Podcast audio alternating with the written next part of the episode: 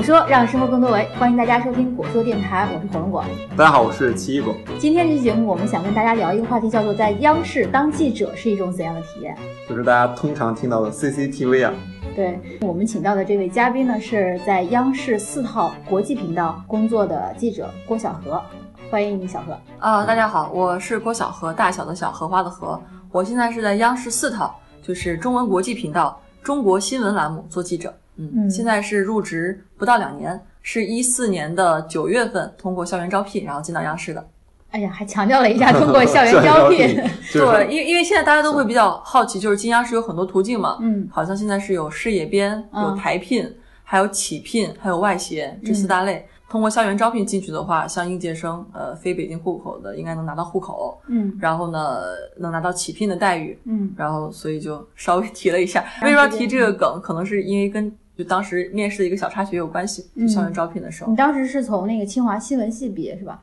对，我是当时在清华呃国际新闻传播项目毕业。当时我们这个项目据说就是呃要培养一些呃外宣的记者，主要是将来要把你派到驻外的记者站去，然后去去做记者的。当时我们实习期间主要就是去我们俗称的主流媒体，就是央视、新华社、人民日报啊，然后中新社这样的机构实习。所以后来找工作的时候呢，很很多师兄师姐也是。投这个就是几大央媒的比较多，嗯，所以当时我也是跟他们一样，基本上几个央媒都投了。但其实我现在回忆的话，当时其实进央视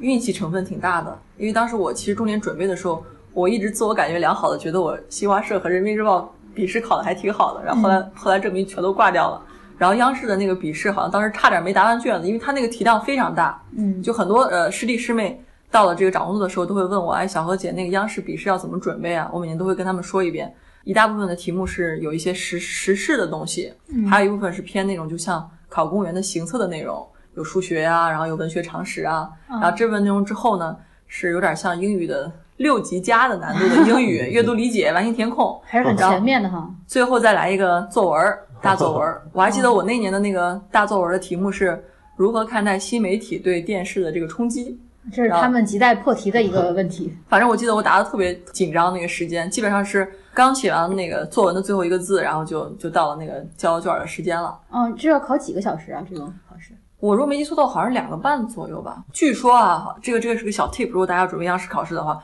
据说央视的那个英语的那个比重占的还挺大的，好像英语的那个分值还比较高，所以说有人就建议你要是答不完的话，可以先答英语。是不是你们因为是国际频道，所以英语比较呃，好像是央视招聘的时候，就是记者类的这种，就是偏新闻的，都是同一份卷子。好像是进去之后再给你分那个去，就是你是去哪个频道做什么样的不同的工作。嗯，这是笔试是吧？后来就是进去之后，大家交流的时候发现，其实考的卷子应该是基本一样的。他他基本上招的话，就可能会分招行政类，像央视有总编室嘛，嗯，就可能偏行政类，也有央央视招那种法律系的，就是法务这种。还有招什么海外传播管理，就可能谈央视的海外落地的，还有就是就是招记者编辑。但是说实话，确实我个人的感觉是，央视在笔试环节的时候考新闻业务的不多，主要还是看你的一些呃综合的东西。对，比如说你对这个国家的了解，它里面会有一些偏时事的内容嘛，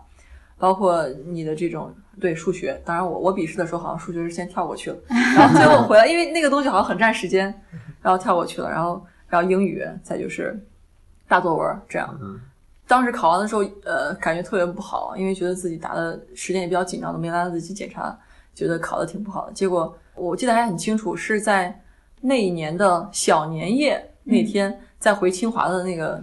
中关村那一站的时候，然后突然接到一个短信，说：“哎，你可以进面试了。”嗯，还挺意外的，心想啊，是不是我们大家都进面试了？后来一问之后，好像有些同学就笔试没过嘛，所以我们不知道他的标准是什么，也有可能是。刚好我选择题蒙对了一些，或者或者是刚好那个 太谦虚，机缘巧合吧，各种吧。然后冥冥注定中就把你推到那个对，但是但是说真的，当时那个时候我回忆起来，可能当时央视呃那段时间正好是有一些就是新闻事件的处理上，让大家觉得是不是他有点有失公信公信力还是怎样，所以那段时间我其实是有点想去其他的媒体的，嗯，所以央视的那个到了面试阶段，我当时就是有点心理上不知道为什么不是特别的。把它作为一个重点的那个目标，以至于当时呃接到面试通知要到面试那天的时候，我就跟我男朋友聊，我说，哎，你说我明天穿什么去比较合适？嗯，因为面试嘛哈，我说女生很多人都是穿正装啊，然后弄得比较正式。他就跟我说不用，他说你想你当记者的嘛，你是去当记者的，然后你要是穿的穿这个状态，你将来怎么跑新闻？我一想也是，嗯，然后那天我就穿了一件清华的套头衫去了，哇，然后对非常的特别啊！结果去了之后我就后悔了，你知道吗？看到别人都是对，别人全都是全都是正装，嗯无一例外，所有的女生都是正装，而且特别精神。然后包括坐下来一问，呃还挺国际化的来来面试的，有些都是什么哥大新闻学院毕业的。嗯，当然我觉得清华也不错哈，但是就是那种感觉，就是好像海外的这个学生也挺想来央视的那种感觉，而大家且都很 formal 哈，很正对，很正式，而且我你想，大家都在那儿等着候场，然后我是唯一的一个女生，里面那天也没有化妆，然后就就是头发也没有梳，然后就穿了一个清华套头衫去了，就很紧张，然后结果而且然后就给面试官留下了深刻印象。呃，也有可能，呃，我不知道这个会不会给清华套路衫加分啊。然后 当时就是我前面的那一位，刚好是我们学院一个非常绅士的男生，穿的非常正式的那个西服，他就进去了。进去了之后，大概过了十分钟出来，然后我就进去了。进去了之后，大概有七八位男士，有一个女的，我记得，还有一个面人试官是吧？对，面试官、很多人。我一进去之后，先让自我介绍，我就自我介绍了一下，然后他们就那个人就一直眼睛盯着我，还盯得我挺紧张的。他当时听完我自我介绍之后，就问了一个问题，还有点印象。当时是是好像中俄之间有一个什么中俄交流年还是怎么样，他就突然问说，呃，如果说现在你是设计一个三分钟的短片，这个短片是在俄罗斯播放，让大家了解中国的，然后还有一个短片是呃在中国举行俄罗斯中国年的时候，然后那个在中国播放，让让人家了解俄罗斯的，嗯三分钟你会怎么办？我当时其实也没怎么想，就哗哗哗说了一堆，然后一边说着一边想着，然后说完了之后呢，我里面可能提到了中国梦，当然中国梦这个词儿现在已经大家讨论讨论比较多了，但那个时候好像还没有没有没有，也不是挺新鲜的，就之前可能正好听到习近平第一次提那个中国梦，在海外的时候是在呃访访俄期间提到的，所以我就提到说，我说可能俄罗斯人也比较好奇普通中国人怎么理解我们生活中的这种目标和梦想，所以我觉得你可以里面嵌入一些解法啊或者怎么样，回答了这个。嗯然后正好面试还有一个英语英语的提问，当时那个提问英语的那个人应该是 CCTV News 的一个主持人，嗯他就问我，你既然提到了中国梦，那那 What is your Chinese dream？然后我就稍微提了一下，我说我想当一个 good storyteller，然后就跟他说，我觉得去见证一些历史的现场那种感觉还是挺棒的，然后就面试完了就出来了。妥妥的过呀。没有没有没有你这个，你记得那个人物杂志的那个看守椅，啊、Nothing but but 呃，but 我也我也不知道那个人会不会因为这个，但是我觉得我的英文问题回答的比中文问题稍微好一点，因为其实现在也是回头想才发现，人家问你一个三分钟的那个短片怎么拍，你完全可以停下来想一想再回答。我当时是咣叽咣叽，对，就就比较紧张，想快点灭完了走，嗯。然后灭完了之后就出来了，然后后来我出来之后就跟我男朋友说我是怎么回答的，因为我男朋友原来是做调查记者的，哦，他就跟我说，要是我面试的话，你这个回答太一般了，没有什么特色，然后你这个片子的设计也毫无新意啊，估计你就好好准备什么其他媒体吧，要是这个估计是挂了。嗯，结果你的套头衫儿给这个面试官留下了深刻印啊，象。好吧，原来我是以颜值取胜的，是吧好了，然后最后最后反正就好像是三月份的某一天，那天我在一个部委的最终实习的过程中等那个结果，然后后来得知他们那个地方好像只招男生，那年反正就那个没有拿到，应该是，但是几乎就是同一天接到央视的通知说，哎，呃，你好，呃，你被我们央视录取了。然后什么时候时间方便过来，大家要聊一下，嗯然后见面，然后就央视就跟那那一届我们大概有十几个人吧，国内的好像十七八个人，一共招到这些人，嗯，可能记者编辑里面也就七八个人，是分散在各个频道是吗？对，好像是这样的，哦，就他整个一共就招了那么十七八个。对，十七八个人，十七八个人竞争八个人，挺激烈的。对，据说当时是收到的简历是几万份，呃所以说我说这个东西其实是一个运气成分。我当时其实手里除了央视的 offer，还有一个纸媒的 offer，嗯我当时其实呃，之所以就是去央视，可能有两个原因吧。一方面是原来上学那会儿特别喜欢像新闻调查呀，或者焦点访谈啊那种嗯记者去、呃直接把那种新闻事实呈现给你的感觉，嗯感觉证据特别的确凿那种感觉。另一方面就是我刚才也在跟那个奇异果说，我觉得我有点依赖别人的那种倾向。想纸媒记者的话，一个人出差挺辛苦的，而而且我方向感特别不好。但是你要是电视记者的话，出去至少是两个人嘛，嗯，有一个摄像，摄像是一个 团队，对，嗯会有这种感觉。嗯，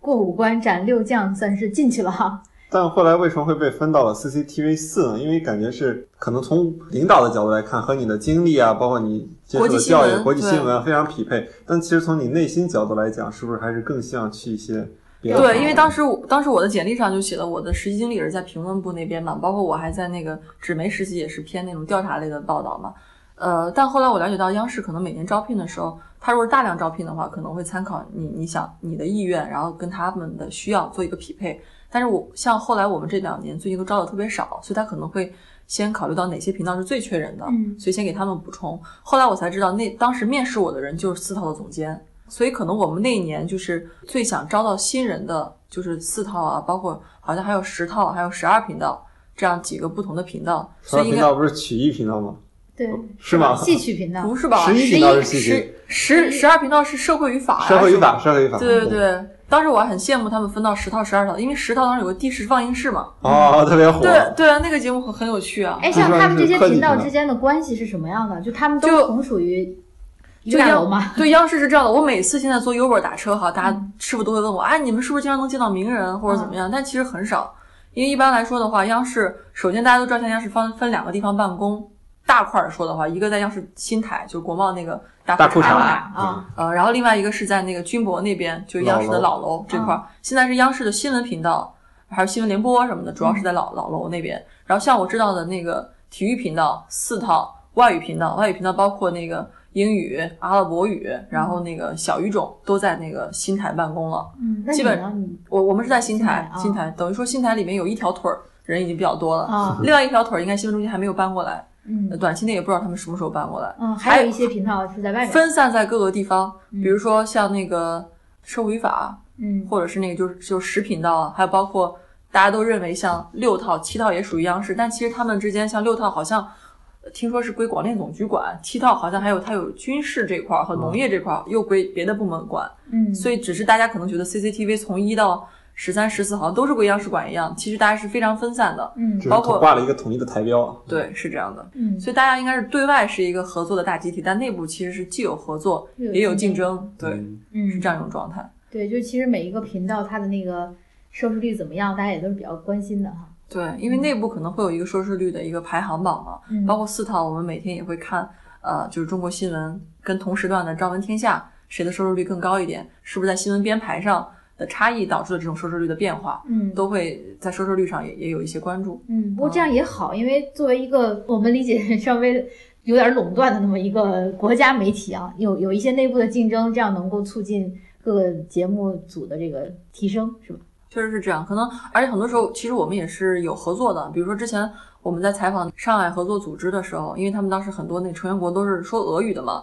当时我就有点抓狂，怎么办？怎么办？后来就通过人联系到了俄语频道，然后去抱俄语频道大腿。当然我这边也要做功课，我可能会列出我想问的问题，然后他他当时可能俄语帮我问了，然后回来之后，可能我们就一起资源共享。那前一阵子不是咱们两会刚刚闭幕吗？嗯，你们那个国际频道有派人去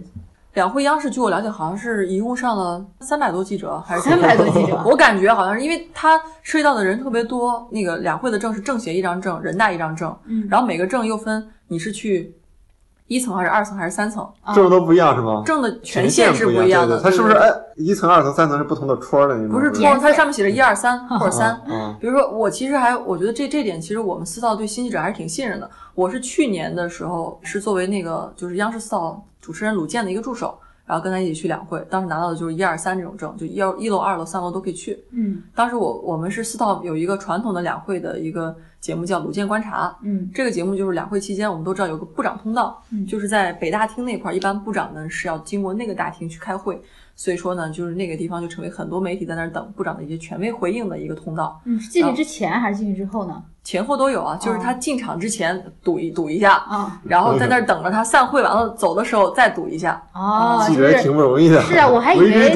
采访这个部长什么都是提前约好的，说哎，你到时候留一下啊，你来接受一下采访下采访。嗯，嗯实际上不是哈。至少之前的时候好像不是，这两年可能人大新闻局会提前跟一些部委联系，希望他们能够就一些热点问题进行回应，所以他们可能会做准备。之前的时候，据我了解，就是呃，他们会派出像鲁健，嗯再加一个女记者，嗯然后一般这个女记者往往是就主流媒体的嘛，或者是那个其他媒体的，大家觉得作为一个代表，然后两个记者一男一女进去邀请部长，然后在那个地方认出部长来，然后把他给领到有一个发布台，嗯，然后大家就关心的问题，然后他来做一个简短的回应。是说这个流程是针对央视媒体的，还是说哦，不是所有的的媒体，那边有很多港台的记者，包括一些那个市场化媒体都会在那儿堵着。当然，因为它时间有限嘛，所以可能只能回答就是大家最关心的几个问题。像今年我印象比较深的就是，呃，袁贵仁部长、教育部部长刚过来的时候，当时我们设计的问题是因为农村教育的这种跟城市发展不平衡，大家很关心嘛，想问农村教育，但是所有人都特别关心多校划片，嗯，所以几乎所有的记者在那喊多校划片，谈一下，谈一下。就是学区房的事儿哈。对对对，所以说那个袁贵人就特别提到说，哎呀，这个是不是要多校划片，老百姓说了算。嗯，然后这个其实是以前就有，只不过你们关注到了是因为今天我们把它作为一个很好的案例，建议各地推广。嗯所以说等于说有了一个权威的声音告诉你是怎么回事儿，这是大家在两会期间特别希望能够听到的。所以说，包括今年这个北上广深不是房价涨得很很厉害吗？嗯所以说陈正高住建住建部部长就成为大家这个追逐的一个对象。我觉得可能对于我这种新人来说，在这期间掌握的一个技能就是迅速认脸的能力。哦，就是一脸盲还不行。对啊，就一堆代表同时出现的时候，就是其实我之前给鲁健老师做那个助手的人就已经做好了很好的一个一个一个榜样，他就会提前几周，然后把所有的就国务院的部部门的负责人照片彩色打印出来，打出来贴墙上看。然后自己会经常复习啊，然后看谁长什么样子，包括有一些重要部门可能换了人了。嗯这两年反腐形势比较严峻嘛，有的人可能落马了，嗯是吧？也有的人可能调调动了。然后，尤其是像今年，比如说像国资委肖雅庆主任，然后今年是第一年，包括证监会主席刘士余，这肯定都是大家觉得，哎，你新上任嘛，肯定希望从你身上听到一些那听不一样的声音啊对对对对。然后，所以他们这个脸一定要是认熟的。嗯，然后所以说像我像我之前的时候对这些人确实有点脸盲。之前作作为一个学生，也就对教育部部长，包括咱们那个环保部部长是咱们原来清华的校长嘛，然后认就认识脸，那很多其实都是要现任的嘛，就你要把他们迅速熟悉起来。还有就是有的时候省部级嘛，我们也会堵一些地方的这些领导，就会把那个呃省市自治区四套班子，嗯然后 照片打出来，然后他们的长相样那这一乘得有有有四套班子三十多个呢，然后三十三十多乘四，啊，再加上这个主要的十几个部委，对啊，所以厚厚的一沓，其实要提前去过一遍。然后，但是像鲁健老师，他每年都上，很多人他就会比较熟悉了。那你想，很多人进场的时候其实是呼啦啦一一起上的。比如说我我们有一天散场的时候，同时看到环保部部长，然后监察部部长、教育部部长、水利部部长几乎同时出来了。那一块儿拉呗。但是你时间有限嘛，你肯定得重点重点围堵嘛，就可能会哪个部委你觉得今年成功率比较高，有一些热点问题，就重点去堵它。所以一般我我们会跟他一起认人嘛，就是说啊，你看那个商务部长高虎城来了，哎，最近那个中兴那个事儿被美国制裁，问问他商务部什么态度，然后就哗堵上去，然后 对，然后就，但是那其他记者就是其他家媒体的记者是跟你们一起，算是等着鲁健他把他请过来，然后再采访，还是说把他支到别的地方去做以前部长通道的时候，其实是那个，就是他们会请到发布台上，然后大家一起资源共享嘛。嗯但其实，在这方面的话，我们传统媒体就比较吃亏，嗯因为我们的片子一般你要当天晚上才能做出来，最快。但他们今年新媒体客户端集中发力嘛，嗯他们完全可以把这个最新的消息剪成几块几块这种小视频，对，或者长微博直接对，发出来马上就发出去了，所以嗯我们那个都成旧闻了。但其实，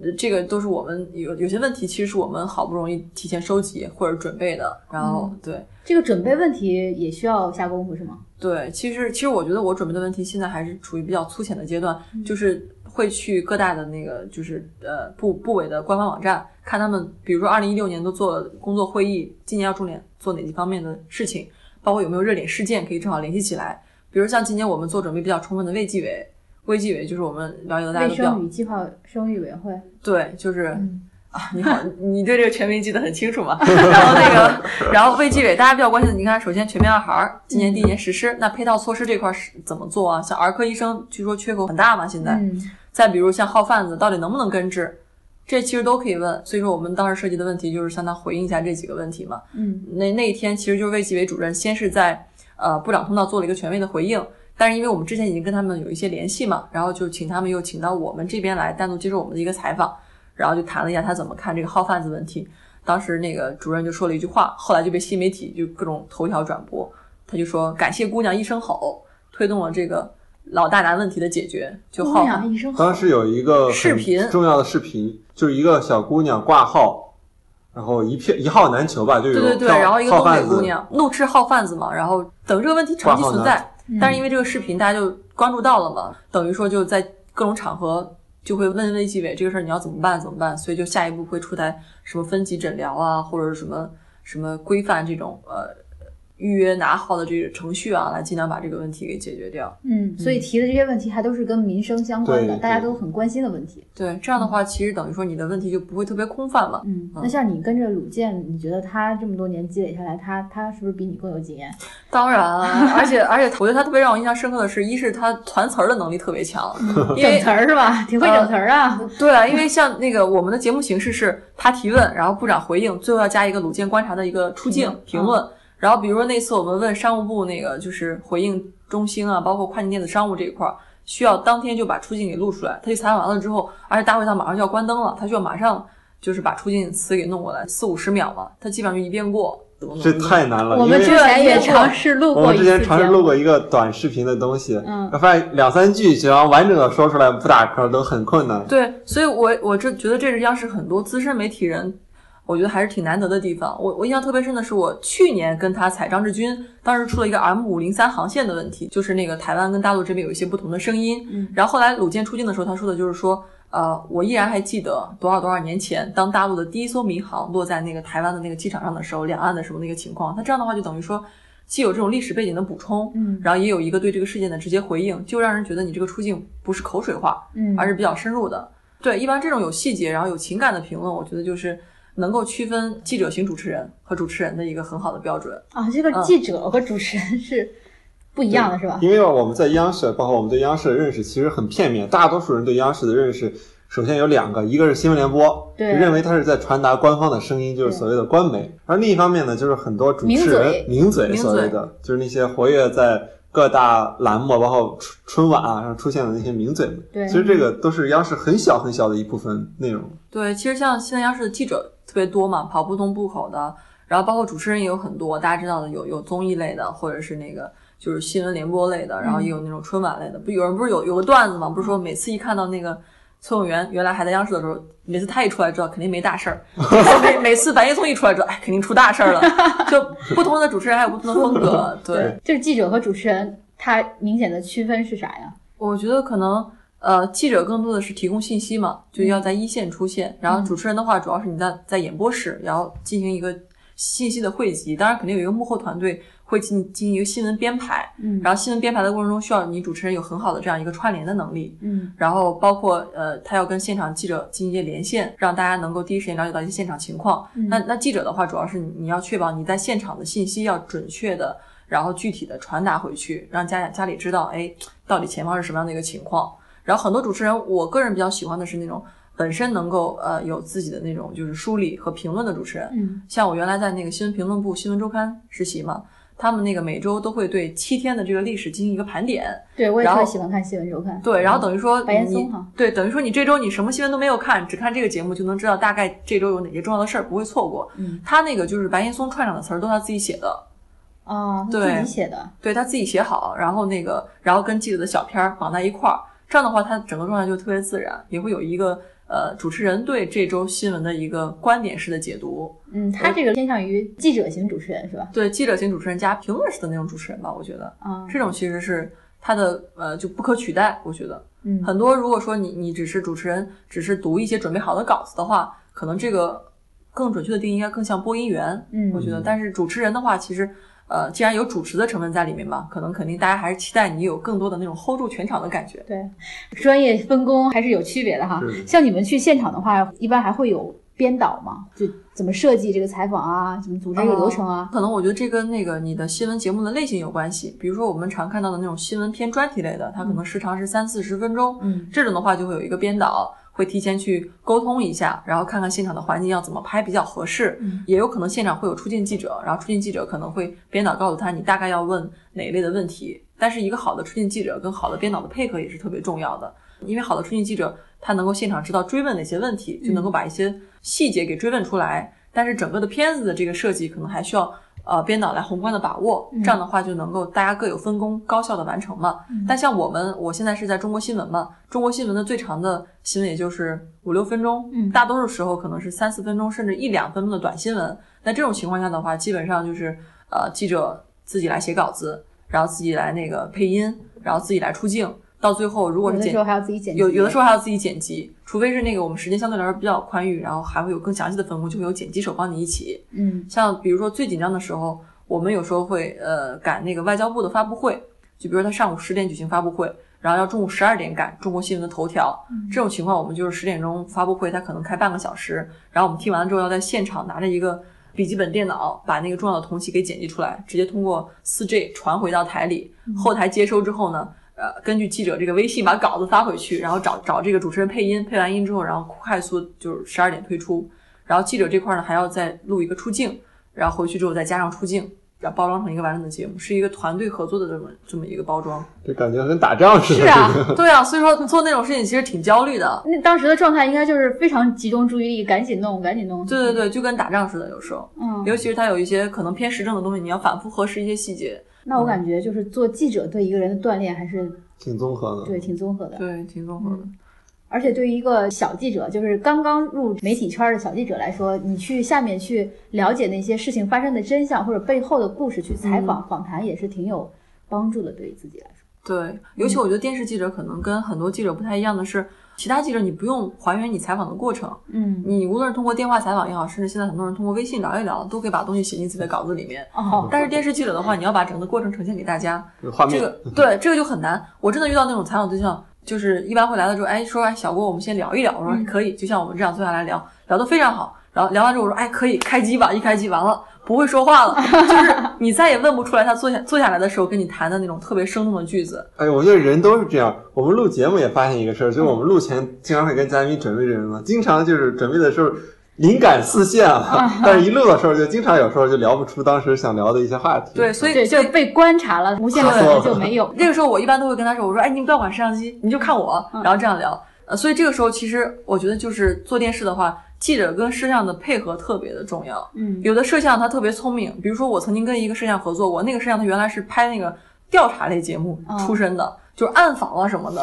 所以说他特别会 摄像机，所以他特别会那个就是捕捉现场的镜头。比如有一次我就跟一个专家聊，当然专家就跟我聊完之后他说，哎，有的段落你不要用啊，有段落你可以用哈。比如说我就会跟他说，我说啊这段不要了，然后那个咱们先随便聊，还聊完之后，那我们这段开始聊。后来临走之前，然后摄像就特别神秘的跟我说：“小何放心，全录下来了。”然后，然后我说：“你怎么做到的？”他说：“咱们那个那个摄像那个灯啊，其实它亮红灯的时候是在录制，但其实你可以把这个红灯关掉。关掉了之后，采访对象以为你没有在录，但其实都录了。这个我我我还是有职业道德的一个人啊。就我们一般只要承诺了对方这个就是闲聊，那不适合上镜的，我们肯定会把它后期拿掉。但是我觉得这个其实是一个很好的帮助采访对象放松的方式。嗯，就你不要让他有明显的一种，就是提醒他我们在录制不要有这样的一种。过程，我之前干过一个特傻的事儿。有一次采访，那时候自己也是没有经验嘛，然后就三分钟的节目，我特别希望能够高效的完成。比如你三分钟，那我觉得我问十五分钟总够了吧？嗯。结果那天就那个采访对象已经很紧张了，但是我当时没有注意到他情绪上已经有一些紧张了，然后我就还跟摄像说：“我说，哎，我说咱们开始吧。”那个摄像呢也是个新摄像，然后可能说说 OK 开始，然后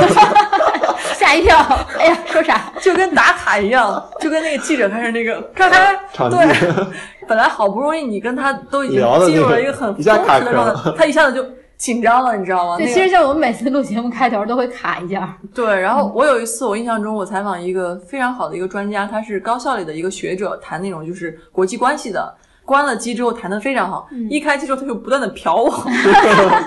这种情况就很难。哎呀，但是这个就是电视采访，我觉得其实比那个其他的呃纸媒采访要难的一点，你没有办法通过其他的渠道来获得，你必须要在现场把它给拍下来。因为纸媒很多时候你可以加工啊，有编辑啊，就是这种润色，你画面太难润色。咱们那时候拍的那短视频也知道，就它太难了，就比起来。对，其实我觉得大家平常如果有机会的话，也可以自己给自己录一下，看一下自己上镜的状态，嗯，所以说训练一下。所以从这个意义上来说，我觉得有时候电视记者的工资稍微高一点，也是可以理解的。那实际上高吗？啊，其实并没有啊。其实像我呃入职第一年算是实习工资嘛，就固定的死工资，干多干少都是那些钱。嗯，但是我当时跟我自己说的就是，作为第一份工作。呃，前三年我觉得可以不计较工资，因为前三年更多的是你学习的一个过程嘛，有很多的出差的机会。呃，但是三年之后，我觉得你自己比较成熟了，那个时候就可以关注一下你的工资是不是是你自己期待的那样一个值。那现在的话，我觉得确实央视之前不是传言说降薪了吗？嗯，确实降了。嗯，对。呃，好像之前还有人诟病说央视是不是内部有很多灰色收入啊什么的。其实我印象中，我从一四年进央视，所谓的福利就。发了一个瑜伽垫儿，真的。然后对，还有就工会发了一套床单儿，对。然后加骚没有了。对。不过，其实我觉得现在那个，无论是官方的媒体也好，还是电视媒体也好，甚至是纸媒也好，都面临着新媒体的一个巨大的冲击。对啊。就我个人而言，我其实就不怎么看电视，除非回家的时候，也不怎么看报纸的。以前我还经常看报纸杂志的，就不怎么看了，因为大量获取新闻的方式都是来自于。就是客户端啊，很多那种，嗯，就是微信、微博的推送，更实时的。所以说，不知道你们怎么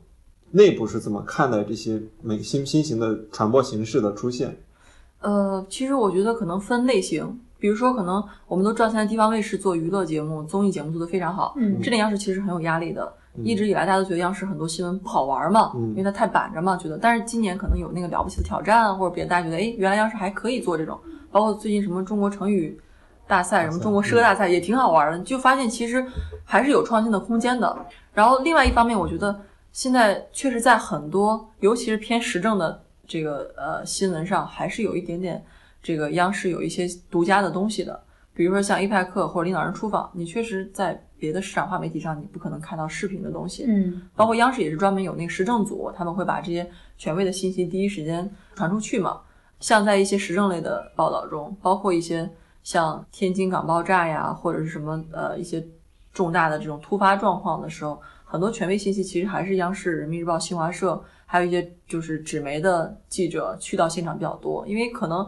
微信公众账号我们平时看一些解读可以，但是好像我现在还没有看到哪个微信公众账号在这种就是重大突发事件的时候第一时间发现场的深度报道。嗯，这个好像是比较少的。嗯，所以只要这种对新闻的深度的这种整合和来自一线的。这种东西没有被新媒体所冲击，那我觉得传统电视也好，或者纸媒也好，还是不用特别担心。但同时，他们新媒体的这种方式，我觉得特别提醒大家注意的是，要在语态上做变化。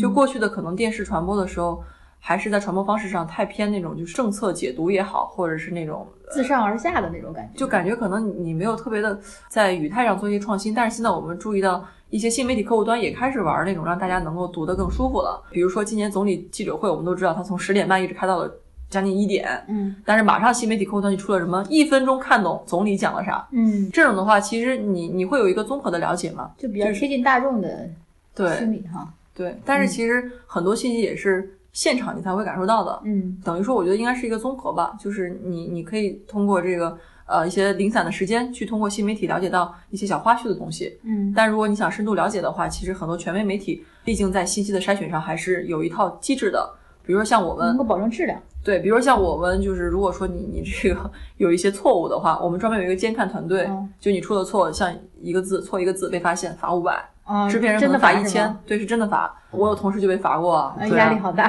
对啊，工资本来也没多少。他有这样的一个机制，可能还是会尽量的保证你的信息传达，一定要尽量的保证准确。嗯，哎，那跟那个国外的那些媒体相比，你觉得央视现在怎么样？就像国外那些做新闻的，嗯，这点我还挺意外的。就是之前的时候，呃，没有进央视之前，我一直在想央视的这个新闻直播间是什么样的一个一个一个状态。后来我进去之后发现，其实在央视的那个编辑室里面，能够同时看到世界各地的。电视频道，就你能够同时看到 C N 现在在播什么，BBC 在播什么，然后这个半岛在播什么，等于说你能够及时的第一时间看到国际的同行都在干什么。呃，可能跟国外同行相比的话，呃，这两年央视比较注重海外记者站的建设，就能够第一时间把这个海外的一些信息能够第一时间发回报道。嗯，这可能是这两年呃，我觉得央视布局做的比较多的一个事情。嗯，那你觉得在这个工作这快两年之后，你是？想到还要想再回到自己做那个调查记者那种身份呢，还是有什么新的想法对于未来？呃，其实要看你怎么看，因为原来做调查新闻的时候，我觉得那种特别过瘾的状态是。呃，真相被掩盖，然后记者独立去发现，而且把发现的过程呈现给大家，那种大侠的感觉。因为我记得你给我讲过一个故事，当时有一个朋友不是在南方周末实习的时候，去富士康卧底，卧底，卧底富士康去揭露那个连环跳的那个事情。对，然后那个记者现在去了一家那个新媒体了，呃，对，然后不是做媒体内容，他已经不当记者了。对，现在很多媒体人确实在转行，但是也有很多人说，其实这不一定是一件坏事，这说明做新闻的人其实。他在信息挖掘上可以有更更好的一些那个选择嘛？就对于我个人来说，我原来对做新闻的那种呃兴奋是来自于你可以挖掘掉很多独家很多东西，但其实现在越来越难，因为很多时候呃当一个事情成为热点的时候，所有人都会拥上去，很难出现在在像过去那样就一个记者单枪匹马的把这样一个事儿呃给解决掉。对，其实甚至是靠很多家媒体的努力的。然后我发现现在我做的这个可能在外人看来是偏宣传报道的，但对我来说其实可以你接触到很多一层的一些政府官员他们真实的想法也好，这点其实是挺有趣的，我觉得。嗯，包括以前我们都觉得很多政府部门它可能是呃比较闭塞的或者怎么样，但是你在真实接触的过程中，尤其是我特别觉得好好玩和有趣的地方是，你关掉摄像机的时候，或者说你在开机之前的时候跟他的这种交流。会让你真实的看到中国的这个决策过程和中国的各个不同的政府部门他们的一些真实想法和背后的一些真实的原因。嗯，那这样的话，其实既能帮助我在做新闻的时候，你能了解到真正的这个是怎么样的，所以你做的时候会更加客观、更加全面。那另外一方面的话，其实说你等于说是呃了解到了他们的一些真实想法。但如果说你是以一个调查新闻、负面新闻的这样一个角色进入的话，他们可能本能的就很抗拒，直接拒掉你的采访。但这种情况的话，可能就你什么都拿不到。嗯，所以其实。我我一直觉得白岩松之前在书里写到一个观点特别好，他说其实对于做新闻记者来说，没有正面报道和负面报道之分，因为负面报道它如果起到的是正面的影影响的作用的话，他觉得这也是一个正面的报道。嗯，我也跟很多新闻前辈聊过，他们说就现在不是一个追求挖独家或者说是那个你要制造影响力的一个一个时代了，更多的是你要把这个真实的事情给那个报道出来，尤其是在信息的整合上，尽量不要出现错误，尽量要客观。我觉得这个还是现在。尤其是传统媒体记者存在的价值，所以说对于我来说，我现在比较珍惜的还是能够利用这个当记者的状态，可以去到很多不同的地方，嗯，见到很多很有趣的采访对象，嗯，尤其是在镜头内外能够告诉我们一些特别有趣的细节，嗯，就是我们虽然你今天说的比较认真严肃，但是我们都知道你是一个比较对我还是一个比较对，还是比较有一颗娱乐和八卦的心，我觉得，所以说呃，做做记者也是这样，那就是其实你可以了解到很多可能不适合在报道里面提前公布的料。但若干年之后你回顾的时候，其实是你有一份很好的历史的那种小底稿的感觉。嗯，嗯 就小何工作了两年时间，感觉就已经进入了那个状态啊，就是非常专业的那个状态。然后也是非常感谢小何今天给我们分享这么多别处听不到的消息。嗯，那这些我们就录到这儿，大家再见。再见。再见。